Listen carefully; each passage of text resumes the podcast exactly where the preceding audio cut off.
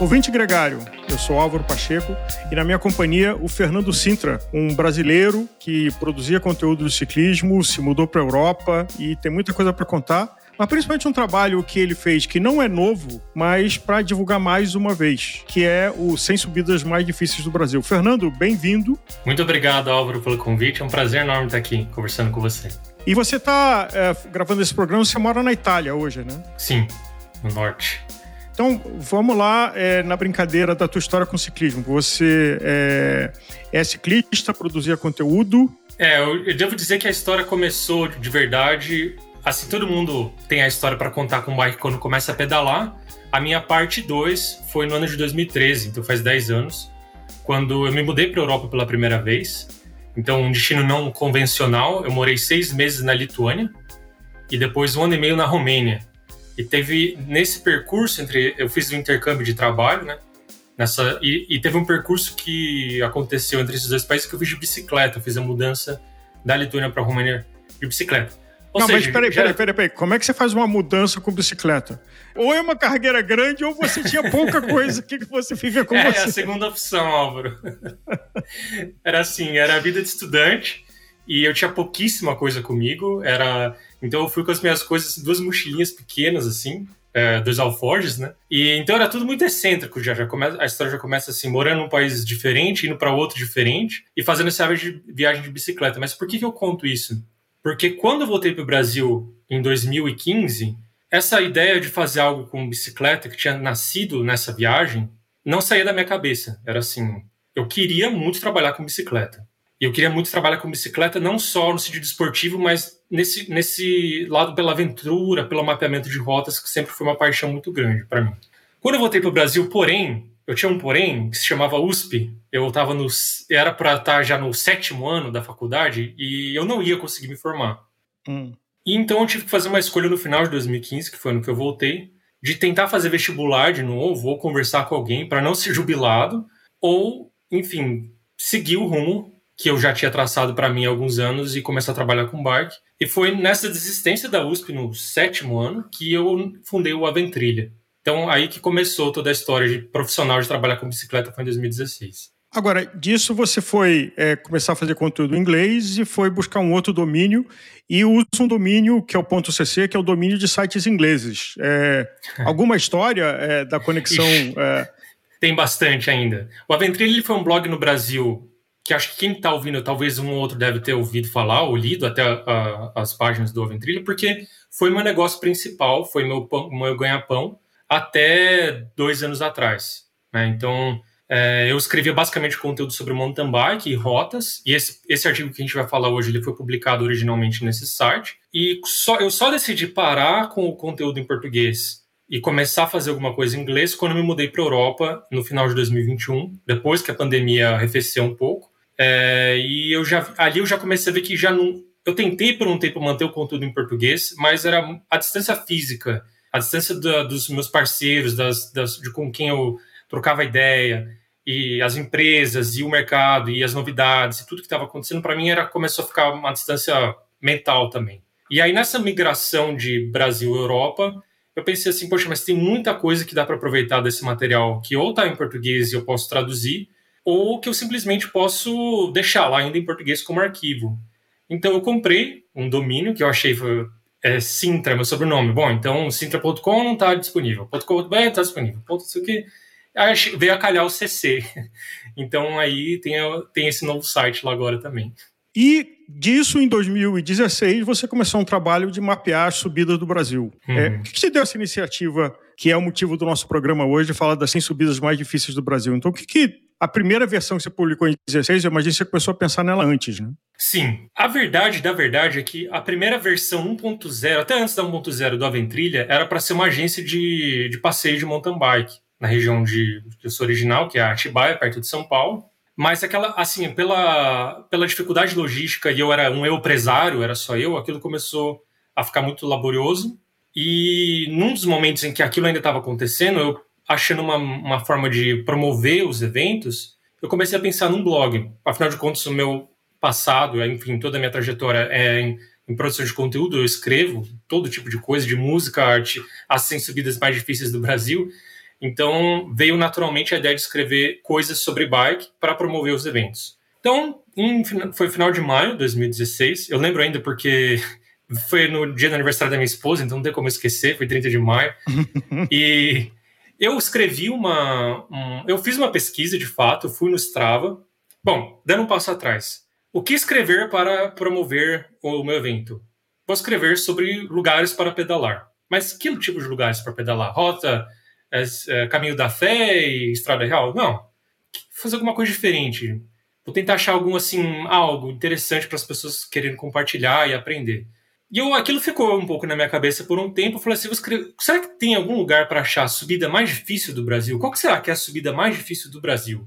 Eu sou apaixonado pelo Tour da França, como você é, ilustramente compartilha no, nas suas páginas também. Eu sei, inclusive, uhum. o, todos os vencedores do Tour desde o meu nascimento, que é 90, desde o Greg LeMond até hoje.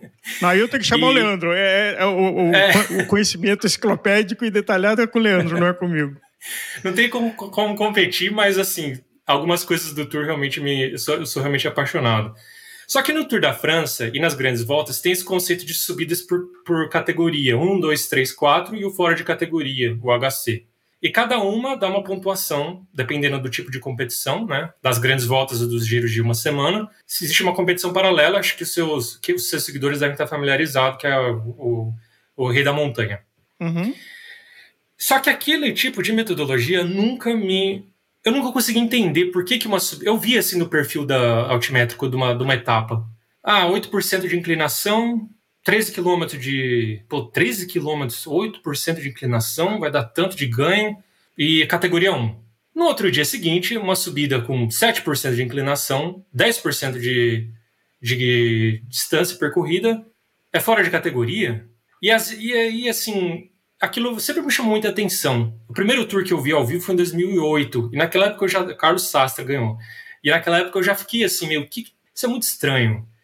Um dia eu, eu, eu esbarrei num post de um cara comparando essa incongruência das subidas, a, a forma como elas são categorizadas. Então o cara realmente fez uma planilha, uhum. tal subida, tanto de inclinação, é tanta distância e é categorizado assim. Tal subida assim, e é uma discrepância absurda, assim, não tem sentido aquela forma. Inclusive está no seu forma. site. Tá, esse gráfico está no seu site, está lá no, no sintra.cc. É, exatamente, eu, eu, copiei e colei esse gráfico que não foi eu que criei lá. E eu pensei assim, então, o que, que caracterizaria uma subida ser mais difícil que a outra? Bom, eu comecei a pensar nos critérios. Então, tem a. O, o, deixa eu ver o plano altimétrico. Agora, Obviamente, antes disso, não sei se você já ouviu uma lenda, que é a lenda que eu conhecia de categoria, que era o seguinte: os primórdios é, do Tour de France, no meio do século XX, tinha lá aquele carro francês, o 2CV, que é icônico, que a, que a capota de pano abre, uhum. uh, que é um Peugeot, se eu não me engano, e que o critério é o seguinte: a subida que ele conseguia fazer de primeira era categoria 1, de segunda categoria 2, de terceira categoria 3 e de quarta baixa categoria 4. então, é esse foi um critério não, não, é uma lenda que eu já ouvi de algumas vezes. Por que, que essa lógica de categoria e ela ser invertida? De que uhum. a mais difícil você só conseguia subir de primeira marcha no carro. A um pouquinho mais você conseguia subir de segunda, a terceira de, de terceira, quarta, e a outra categoria que você tinha que parar para empurrar. É, inclusive, no, nós fizemos um programa sobre o Fausto Coppi, é, e uh, aonde fala de que teve uma subida que o Giro de Itália fez um contrato de seguro que ela era tão difícil que o seguro cobriria se um carro empacasse, podia jogar ele rebanceira abaixo para liberar ah, a pista porque o seguro ia pagar. É. Então eu acho que a gente vai buscar essas coisas que não tem uma lógica. Agora é claro é. que quanto mais a, a subida está no final, esse, esse critério hoje, não, essa lenda eu nunca consegui confirmar, mas uhum. eu já uhum. ouvi ela algumas vezes, mais de que uma subida no começo da etapa, ela tem uma categoria mais fácil do que ela mesma, essa mesma subida no final Sim. da etapa. O que faz sentido, convenhamos. Afinal de contas, está no final da etapa, o cara já cruzou quatro, o, o nível percebido de subida pode ser diferente dependendo da posição dela. Agora, por, e por outro lado, quando a gente entra no Strava e vê a subida 1, 2, 3, 4 e HC, é, fora de categoria, é, não importa a posição dela em nenhum, nenhuma rota, ela sempre vai ter aquela, aquela mesma posição. E assim, é muito interessante na realidade tudo que você está falando, porque houve uma, tem uma razão por trás da, do, da categorização das subidas. Que hoje, primeiro, existe estrada asfaltada que é realmente muito bem asfaltada, e nos giros antigos, é, nas tours, giros e voltas antigas, muitos dos percursos eram, eram realizados fora de estrada, como você bem sabe. Então, e hoje a gente tem as estradas que são muito bem asfaltadas e todo o tour é percorrido em estrada asfaltada, com raras exceções de algumas etapas e alguns trechos de etapas. Mas, voltando ao desenvolvimento dessa categorização, por que não então pensar, em vez de dar um, um título à subida, a L1, L2, L3 ou L4, simplesmente ranqueá-las? Essa está acima da outra e da outra. Então, eu comecei a, a, a, pontuar cada valor que eu atribuí àquela subida, inclinação média, distância percorrida e altitude máxima, porque tinha um, eu tinha que colocar alguma coisa que serviria como critério de desempate. Uhum. E a superfície, evidentemente, porque asfalto e terra são coisas diferentes. Quando isso aconteceu, e eu come... foi muito doido, porque assim, eu ia no Strava de, de segmento em segmento e copiava e colava numa planilha. Copiava e colava numa planilha. Copiava e colava. Foi um trabalho assim, Álvaro, foi muito trabalhoso, foi muito trabalhoso. Porque você não consegue copiar e colar do direto do Strava, então eu usava uma outra aplicação. Foi muito trabalho. E ali deu uma ideia. Eu falei assim: ah, a maior fica é essa aqui, evidentemente. E a segunda maior provavelmente é essa, a terceira maior. Mas teve muita coisa ali que eu não mapeei. Quando eu publiquei aquilo, eu não sabia a dimensão que aquilo ia tomar, que da seriedade que as pessoas iam dar para aquela subida. Então eu postei, fui dormir e acordei no outro dia meu site estava fora do ar. E eu, já é a primeira versão de 16 com 5 ou a versão de 2018 que já tinha 100 16 subidas? com 5. 16 com 5. Ah. É assim, pensa, eu sozinho é, tentando fazer evento de mountain bike, e na minha região, com 100 acessos no dia, eu tava dando louvor a Deus. Era assim, era. É, agora, Ia na igreja agradecer. Tive, é, é, e no mesmo dia 15 mil acessos e no outro 10 mil e o site estava fora do ar. E eu, quando eu vi aquilo no Google Analytics, né, na ferramenta para ver quantas visitas tem um site, Falei, não, não é possível. O meu site sofreu algum ataque, alguma coisa, não tem cabimento isso. Quando eu fui no Facebook, não, era assim, era muito doido ver como tinha viralizado o post. E tava em todos os grupos, e minha página tava cheia de mensagem, um monte de curtida. E aquilo foi assim, foi, aquilo foi um tem muito valor aqui e tem muita carência sobre esse tipo de informação. Uhum. Aqui tem algo, aqui tem algo muito valioso. Eu não sabia naquela época, eu não sabia, li isso olhando em retrospecto, assim, na época eu acho que eu fiquei mais assustado do que toda essa, essa conclusão agora racionalmente linda que eu tô dando. Assim, o que está acontecendo? O que, que, que, que isso quer dizer? E eu recebi muitas mensagens ao longo do tempo. Eu fiz muito conteúdo depois da Ventrilha também. Só que ficou essa ideia de, tipo assim, tem muita coisa errada, são só cinco subidas. E tem, e tem muita gente que escrevia, mas e a subida do Gavião Preto aqui, não sei onde? Mas não é possível que a da vovozinha não tá aqui, não sei onde. Mas e a minha, do elefante marrom? Cara, porque cada subida tem um nome assim, ó. Você tem subida que é assim, você não consegue achar o nome real dela, porque no Strava o segmento tem assim, tem umas 15 subidas eram aonde o filho chora e a mãe não vê. Sim. Aí outros, na, na época, era é, Lula ladrão ou Bolsonaro não sei o quê. As pessoas nomeiam o segmento com a opinião política deles. E... Ah, em Romeiros aqui tem o, a, a, clássica que é o tira-saia ou rasga-saia, né? Tem os dois nomes que se usam, mas assim, que não tem absolutamente nada a ver com o local, com a geografia. Exatamente, assim, é um apelido que as pessoas dão na região. Depois de dois anos, eu resolvi fazer um material. Comecei, na verdade, antes, né? Mas em dois anos eu lancei realmente um livro que chamava O Guia das 100 Subidas Mais Difíceis do Brasil. Infelizmente, era um e-book, mas infelizmente ele foi hackeado, assim. Em dois dias alguém quebrou lá a senha e compartilhou e tava todos os grupos depois. Que foi uma coisa boa, hum. porque criou muita. Criou um, um buzz muito legal sobre o meu trabalho. E eu parei de vender e comecei a compartilhar o trabalho de graça. Desse processo, uma das coisas que eu ia fazendo era copiando, copiando e colando em uma planilha o nome de todas as subidas que as pessoas deixavam nos comentários. E a subida não sei daqui de onde. E a não sei daqui de onde. Todo mundo acha que a subida que ele percorre é mais difícil do que as que estão no guia. Uhum. E, e eu ia colocando, colocando, colocando. Um belo dia eu resolvi consultar esse material. Eu vi que, de fato, tinha muita coisa muito interessante lá que eu não tinha pesquisado, que eu não sabia da existência, que não tinha segmento no Strava. E como, como colocar tudo isso num, num único material? E aí começou o projeto das, das, do Guia das 100 Subidas Mais Difíceis do Brasil. Uma coisa é, e aí é, você que está nos ouvindo, é, se quiser ir ouvindo, vendo a página, é sintra, com C de casa, ponto CC, casa casa, é, e nos acompanhar, porque tem toda a metodologia que o Fernando usou, é, é um trabalho muito cuidadoso, que... Agora, eu imagino, Fernando, que numa, uma coisa dessa não acaba, né? É que você uhum. subiu a primeira versão do Sem Subidas em 2018, mas eu, eu imagino que todo dia alguém manda um comentário para você de correção e você entra lá. É, uhum. é uma obra que é, não vai acabar nunca, talvez. Exatamente. E uma outra questão, Álvaro, que faz com que a, a obra seja eternamente inacabada, é que um dos critérios que eu coloquei para incluir subida no guia, que eu usei todo, foi todo baseado, ou muito dele baseado na realidade no Strava, é, é de que existia um número mínimo de ciclistas que deviam ter percorrido aquela subida para eu considerá-la. Porque o que acontece uhum. muitas vezes, e pesquisando eu percebi isso, é que uma competição, por exemplo, teve uma, uma corrida de mountain bike, só que ela passou num trecho da subida que, que é num pasto, que é numa fazenda, que não tem acesso diário ao ciclista. Então tem aquele segmento com é, 25 pessoas que percorreram, todas no mesmo dia, e nunca mais ninguém foi lá. E aí, quando eu hum. entro no perfil das pessoas para ver, de fato, Copa, mountain bike, não sei das quantas. Então, assim, eu tinha que entrar subida por subida para ver, de fato, se a subida estava aberta ou ainda não. Com isso, o que eu fiz? Eu limitei o número de, de, de pessoas que tinham passado por aquela subida para dar lugar à subida no ranking ou não. Então, ah, tem 30 ou 50 subidas, no livro fala, no, na página fala.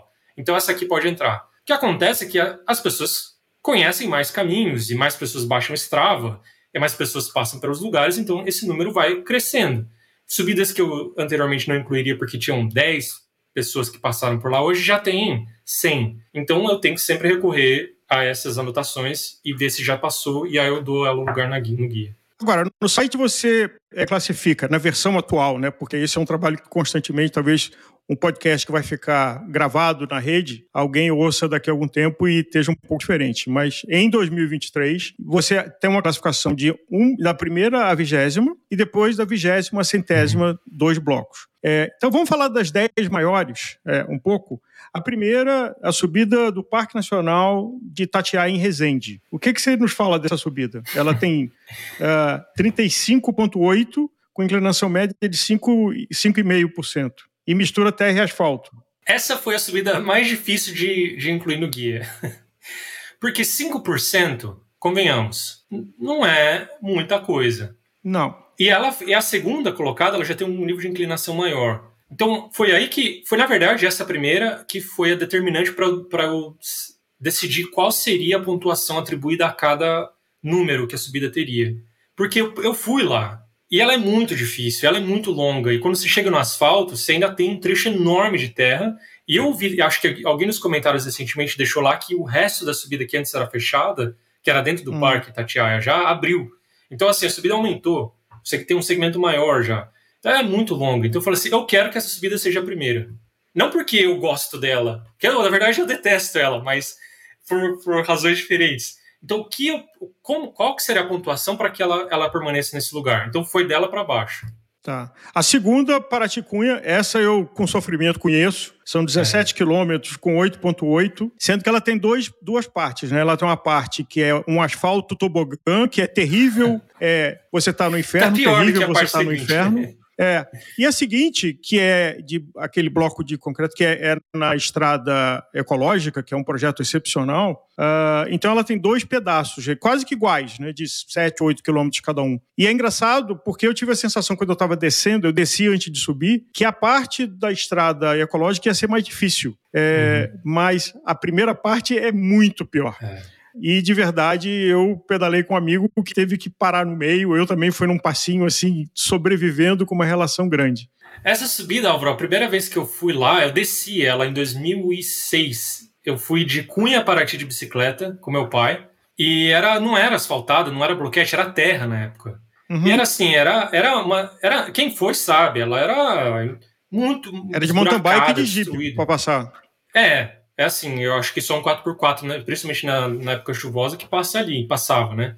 Então a impressão que eu tinha daquela subida era mais difícil. Quando eu voltei lá depois, muitos anos depois, com ela já naquele estado já na, que você percorreu, ela, ela, é, ela é uma subida muito difícil ainda, mas é, pelo menos a superfície dá condição de você percorrer com quase qualquer bicicleta, vamos dizer assim. E é, era, uhum. e é maravilhosa, de, convenhamos, né? É um, É um dos lugares mais bonitos do Brasil, na minha opinião. E ainda na Serra do Mar, uma vizinha, que é a terceira, que é a subida da Serra da Bocaina, em São José do Barreiro, também no estado de São Paulo. 20 quilômetros, 5,9 de inclinação é, e terra. E você acha que, sabe o que é curioso? Você pega as três subidas, elas são saindo do Rio de Janeiro.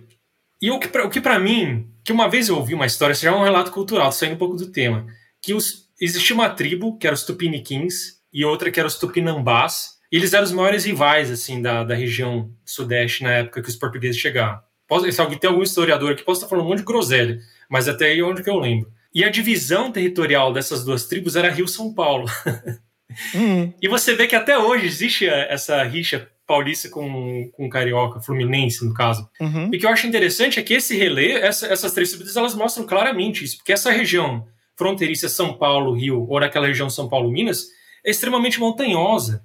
Ela é, como pode ter uma Paraty-Cunha, São José do Barreiro e essa do, do Parque Nacional do Itatiaia? Então, acho que isso dá a dimensão de como aquela região é realmente fronteiriça. Se, se o Brasil fosse mais de um país, definitivamente ali seria uma região onde diversos países se encontrariam, porque é muita montanha dos dois lados. E foi uma região do escoamento do ouro, né? na época do Império, é, e a importância de Paraty. Então, essas estradas foram mais cuidadas e conservadas muito em função do escoamento do ouro de Minas até Paraty, quando ia para a Europa. Interessante. Que depois teve a, o Caminho Novo, enfim. Né? Essa... A quarta no ranking, Estrada de Pedrinhas, em Gomeral, também no estado de São Paulo, Guaratinguetá. 12,9 com 9,15 de inclinação, também estrada de terra. E essa aí, na verdade, ela majoritariamente é percorrida na descida, porque ela é parte do caminho da fé. Então ela desce de, Camp de Campos do Jordão, da Serra, sentido Aparecida. Então, você pega a descida, ela tem assim, na época, né, milhares de percorridas, e a subida muito menos, porque o pessoal está descendo, eles estão, como a, o caminho da fé é de A a B, então aquilo foi um, um fato curioso sobre essa subida. A quinta, Pedra de São Domingos, em Córrego Bom Jesus, aí no estado de Minas Gerais, que são 12, 13 quilômetros, 12,98, com 8,63 é. de inclinação. Também em terra. Eu morei do lado ali. Durante a pandemia, eu morei um ano em Gonçalves. Quem me seguia mais um tempo também sabe dessa história. E a, a, é, essa, a Pedra de São Domingos, você vê ela de qualquer parte ali da região, que já é montanhosa. Quando você chega ali de carro, moto, jegue, do que quer que seja, ela é muito íngreme e é muito longa. Se você pega ela lá, do, lá de baixo, do, do, fundo mesmo, começa a subir, ela é muito, muito íngreme, muito longa, muito dura. O que eu acho interessante dela é que, diferente das outras, que você olha assim para cima, você não sabe muito bem onde é que você vai dar, porque você está cruzando uma serra, essa não, você vai o tempo inteiro virar lá. Só pode ser ali, hum. tem uma pedra com a antena lá, né? Então é interessante. Além disso, me lembra o Morro da Antena, que está aqui no ranking lá embaixo. É. é Serra da Roxinha, aí Timbé, em Santa Catarina, uh, 14 quilômetros com 7,2% de inclinação.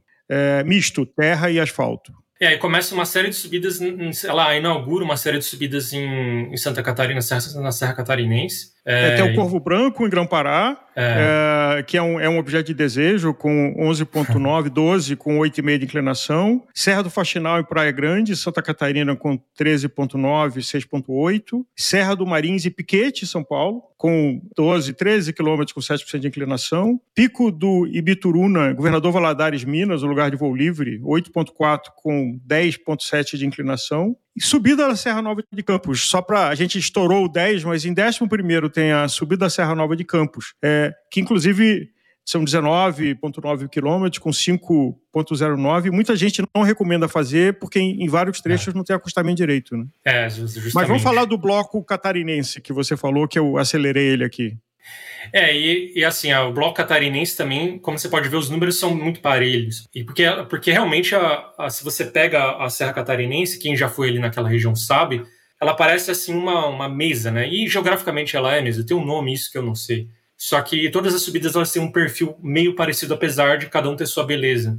Dessa região, a única que eu subi foi a Serra do, do Rastro, que não tá nas top 10, se não me engano, ela é vigésima. Mas é, são todas muito difíceis e longas, né?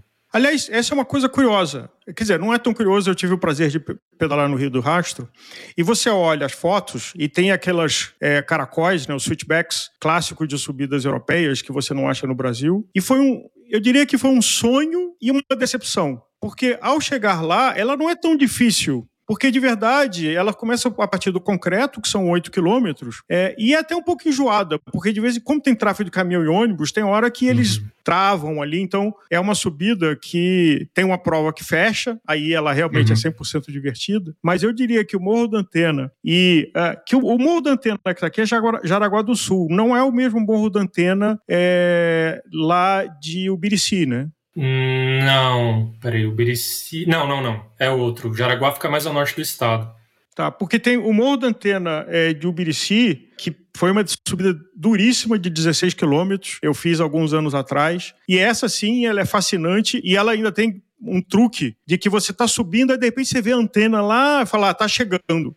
Só que você não vê oculto que você tem uma descida e uma subida antes de chegar nela. Então você começou a relaxar as pernas. Eu falei, não, calma, ainda tem sofrência. Mas é, é, é, o Rio do Rastro é uma que tem uma, uma grande fama. O lugar é lindo e o mirante lá de cima é uma das coisas maravilhosas do Brasil, lá em Lauro Miller em Santa Catarina e tá aqui fechando o ranking das 20, né? É, exatamente. É uma surpresa para mim também. Eu percorri no evento fechado, né, na, no desafio da Serra do Idoaço, que eu recomendo, na verdade, porque depois, no outro dia, quando a gente foi lá de carro, você vê que é muito, é muito trânsito, passa muito carro, então pelo menos tem o prazer de percorrer ela no, no dia que tá fechado, mesmo que não vá para competir. Ter essa oportunidade no evento para apreciar a subida sem, sem, sem o trânsito. Mas é, eu tive a mesma impressão que você, Álvaro. Para mim foi não vou dizer decepcionante, porque uma subida ser mais fácil do que expectativa é, é prazer, na verdade.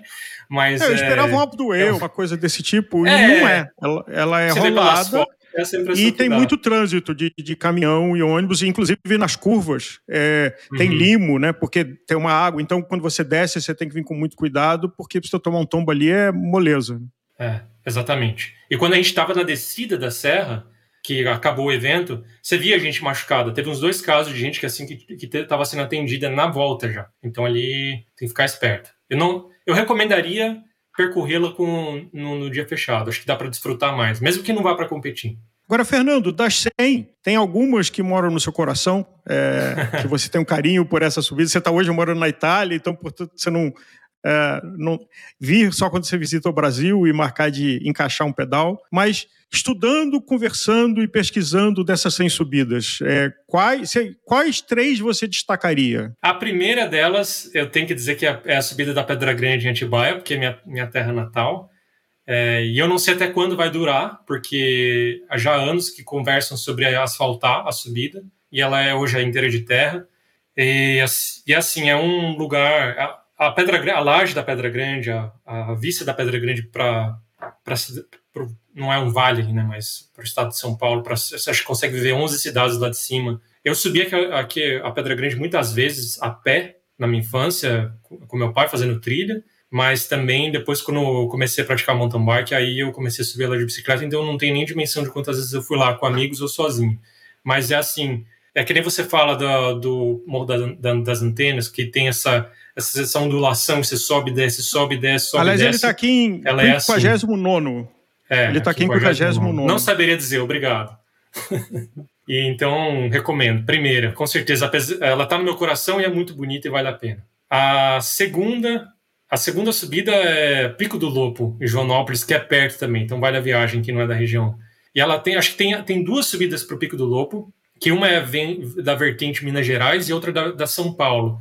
De Minas Gerais é, tem, tem os blocos, acho que é paralepípedo, inclusive, a parte da subida. E a, só que a de São Paulo, ela realmente, para mim, ela é mais difícil e é. Elas são parecidas, quase a mesma posição no ranking. Então eu daria assim, tem duas numa só, que é a subida do Pico do Lobo em Joanópolis. Ou o pessoal chama também de Morro do Lobisomem, ou do Morro do Gigante Deitado. Enfim, tem mil nomes. Né? Agora, uma coisa que me chama a atenção, quer dizer, não tanto porque é, eu não faltei aula de geografia, é a falta de subidas fora do Sudeste. A maior parte delas está no Sudeste e no Sul. E óbvio que o Nordeste e o Norte, ainda por cima, são lugares muito mais planos. E a primeira é a 85 em Castro Alves, na Bahia. É, agora, será que tem algum fator socioeconômico, ou seja, tem muita gente que pedala no Nordeste, que tem subido no Nordeste, mas que as pessoas não usam Strava? Você, você considerou essa, essa hipótese? Uhum. Considerei, e ótima pergunta, porque na época, para algumas regiões ou estados, eu usei um critério de percorridas, né? De número de pessoas que passaram por lá menor. Então, Por exemplo, tinha uma subida no Mato Grosso do Sul, se não me engano, fantástica, muito bonita, que não entraria, não entraria no guia. Mas que eu fiz, eh, eu coloquei um asterisco e ela entrou. Agora já está sem, porque já mais de, mais de não sei quantas pessoas passaram lá. Mas na época eu coloquei um asterisco e publiquei ela, porque não, não faria sentido não incluí-la no estado que já não tem tantos participantes, não está lá. Então, eu não sei se seria questão socioeconômica, não tinha pensado nisso. No meu entendimento na época, era talvez pela densidade populacional ser menor e ter menos uhum. pessoas no geral. Então, foi essa a hipótese, e porque tem haveriam poucas pessoas que pedalariam nessas subidas. Mas como você não voltou na aula de geografia também, é, não, realmente não tem, né? Não, é, não são regiões muito montanhosas a despeito de algumas partes do centro-oeste e do nordeste, não são regiões muito montanhosas. Sim, tem alguns lugares que fazer treino de subida é cruzar a ponte que passa em cima do rio, né? Que depois você vai ter algum pouco de altimetria. Agora, Fernando, você chegou a olhar o ranking mundial de subidas? Então, as, dessas 100 subidas brasileiras, se elas ranqueiam entre as subidas mais desafiadoras do mundo? É, assim, se você pegar a Europa, porque é onde tem mais dados do Strava, as cinco primeiras, de novo, levando em consideração a questão do terreno, porque eu não cheguei a fazer esse cálculo aqui, a maioria das subidas muito longas são de asfalto, não é o caso do Brasil, que muitas são de terra. Mas, por exemplo, é, Itatiaia entraria numa longe vigésima, quinta, trigésima, é, isso sem contar nenhuma outra subida do mundo, né? Só confrontando as brasileiras com as europeias. Agora, uhum. tem estradas no, no Tibete, é, nos Andes, em regiões que são acima de 5 mil metros, que aí não tem é uma outra escala, assim, é, é muito longa e é uma inclinação absurda. No, acho que no Paquistão é a subida que eu encontrei a mais difícil do mundo. É um lugar muito doido que você sobe é uma estrada que é de terra. Agora não sei se é, Paqui, é Paquistão. E lá em cima tem um deserto de gelo, porque é, é um dos poucos lugares do mundo que formou um deserto. Então é arenoso, mas ela, é, ela sempre congelado. Então, uma areia cinza, branca. Se tivesse fotos no Google, assim, é um lugar parece a lua. É muito bonito, muito doido. Então, tá lá. Quem tiver vontade de estar lá, mas a mais difícil que eu consegui encontrar no Paquistão. E aí não tem, não tem comparação, assim. É, você não, Somalia inteira. Também, né? Você tem que trocar a roda, botar a roda com aquele cravo de, de ferro de andar no gelo. É, né, é... assim, até para percorrer. E na América do Sul, se eu não me engano, é Alto de Letras na Colômbia, né? É, alto de Letras, e muita gente fala da, da, da de Mendonça para o Chile também, mas por incrível que pareça, tem uma porção de outras subidas nos Andes que são mais difíceis do que ela, inclusive as colombianas. As colombianas e as equatorianas têm uma particularidade, e as peruanas também, mas as colombianas e equatorianas mais, que elas, elas vão assim, e as argentinas e as chilenas, elas têm, têm esse o serpenteamento mais. Serpenteado. Então, é. Como a subida de Vale Nevado, por exemplo, que muita gente faz um pedal por lá, né? Exatamente, essas mais renomadas dos anos. Então ali a inclinação diminui um pouco, apesar de ser maior, então algumas das colombianas ou peruanas equatorianas entrariam, seriam mais prestigiosas. Porque aí você coloca um fator da altitude é, que tem na, na, Colômbia e tem também nos Estados Unidos, ali naquela região do Colorado, uhum. onde também, às vezes, você fazer uma subida de 20 quilômetros a 3, 4 mil de altimetria é Exatamente. a mesma coisa que você fazer uma de 80 saindo do nível do mar. A minha ideia inicial, Álvaro, era que o quesito é, é, altitude máxima, que muita gente pergunta o que é esse número altitude máximo? É porque no Brasil talvez não tenha tanta relevância você falar que a subida está a 2 mil metros. Mas se esse guia uhum. fosse aplicado a pedalar numa, numa acima de 3 mil, quem foi sabe que você já começa a sentir. 4, então, é muito alto. Então, assim, essa, isso começa a ser relevante. A minha ideia inicial era que esse, essa pontuação ela fosse exponencial. Então, a cada metro acima, enfim, ela vai é, de 100, de outras palavras, de mil para dois mil não é a mesma coisa que de dois mil para três mil, que não é a mesma coisa de dois mil para quatro mil, de três mil para quatro mil. Eu queria incluir isso na pontuação, mas assim, na hora que eu fiz o cálculo, isso não teria quase relevância nenhuma para o Brasil. Então eu deixei linear, mais um metro, mais um ponto, que para o nosso caso já serviria de, já, já seria o suficiente. Mas faria todo sentido para os lugares com altitude maior. Aliás, eu tive uma experiência no Colorado de fazer, não me, me esqueço agora o nome da subida, mas ali perto de Boulder, uh, uhum. uma subida que não era longa, 25, mas ela terminava a 4.200 metros de altura. É, e teve uma brincadeira que a gente fez um contra-relógio individual, e que chegar lá em cima, assim, você pensava em ficar em pé, o seu batimento já subia 30. É, é, é, e isso, isso é uma coisa. É, impressionante que só quem pedalou em altitude, é. É, principalmente acima do, da linha dos 2.500 metros, né? Uhum. E aí, como você falou, começa a ser exponencial, é, é duro. Agora, uma subida que eu ouvi falar também é no Havaí, uma subida de 80, hum. 90 quilômetros no Havaí. Não conheço. É, que também é tida como ela, boa parte dela em terra, gravel, né?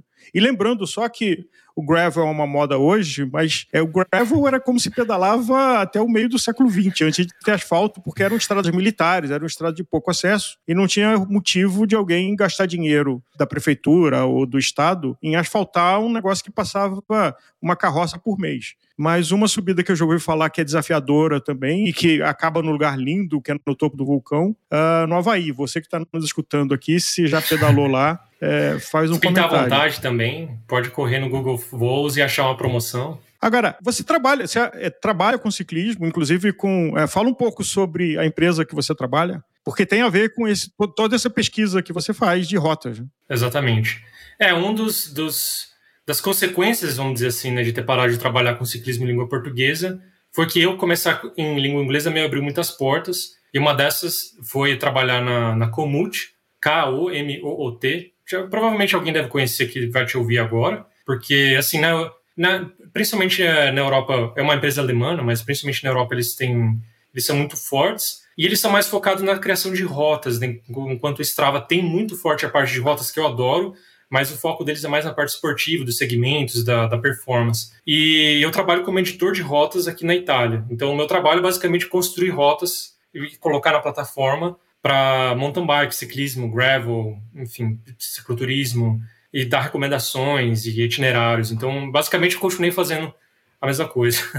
Fernando, queria te agradecer muito pela paixão, porque sem paixão você não teria feito o que você fez é, e continuar mantendo vivo é, o 100 subidas mais difíceis do Brasil. Que você mantenha ele atualizado, que você tenha fôlego para receber o feedback de quem é, circula e atualizar ele. E quem sabe se anime de fazer o 100 subidas mais difíceis do mundo. Talvez exista alguma coisa similar, mas eu acho que com seu olhar e com o critério que você desenvolveu, eu não conheço. Muito obrigado, Álvaro, da mensagem do convite, de ter, poder participar do seu podcast. É realmente muito bom ter essa conversa com a gente que gosta de bike também. Vou deixar anotado aqui, não sei se vai ser agora, mas essas coisas levam tempo, mas quem sabe, uma boa ideia. E todo mundo que está convidado a acessar o site, ver as subidas. É, e também as, deixar recomendações, eu adoro quando alguém coloca lá, mas e essa subida? Porque realmente, de fato, pode ser que eu tenha esquecido de alguma outra. Então, realmente, como eu disse, é um trabalho que talvez não tenha nunca fim. E não tem nada de errado com isso, isso é algo muito bom. Obrigado a você que esteve conosco até agora. E a gente tem um encontro marcado nos outros programas da Gregário, no Gregário Radio, no Gregário Tech e no Gregário Cycling. Fernando, muito obrigado. Arrivederci. Tchau.